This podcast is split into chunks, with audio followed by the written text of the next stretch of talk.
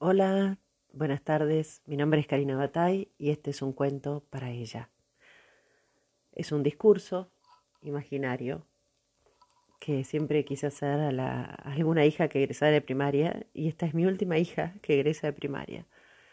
Así que bueno, buenas tardes a todos.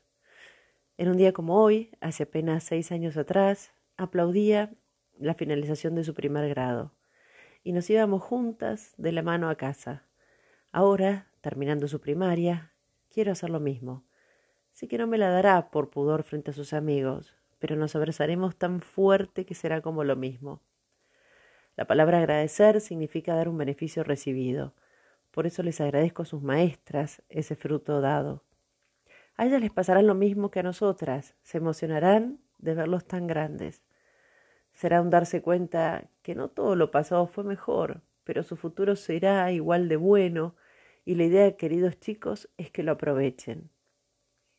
La primaria les enseñó a estudiar, a respetarse entre sus compañeros, a sus maestros, a compartir, a dar un examen, a no temer equivocarse, a expresarse, a sumar, a callarse cuando es debido, a entonar el himno, el lenguaje de señas que aún recuerda de otro colegio.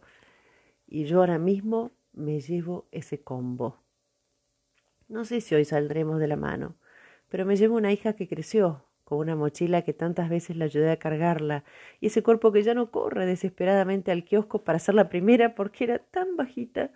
Me llevo una hija que la felicito porque aprendió un montón de cosas, a la que le gustó jugar, la que quiso tener amigas, a la que fue capitán de su equipo, a la que supo conciliar problemas entre sus compañeros, la que pudo prestar una regla, la que defendió con uñas y dientes sus ideas, la que me dijo que se enamoró de un cantante, la que se sintió estafada por cambiar mal una canica, a la que descubrí corazones en su carpeta, a la que le gustó leer cuentos y en la que su viaje de egresados volvió feliz.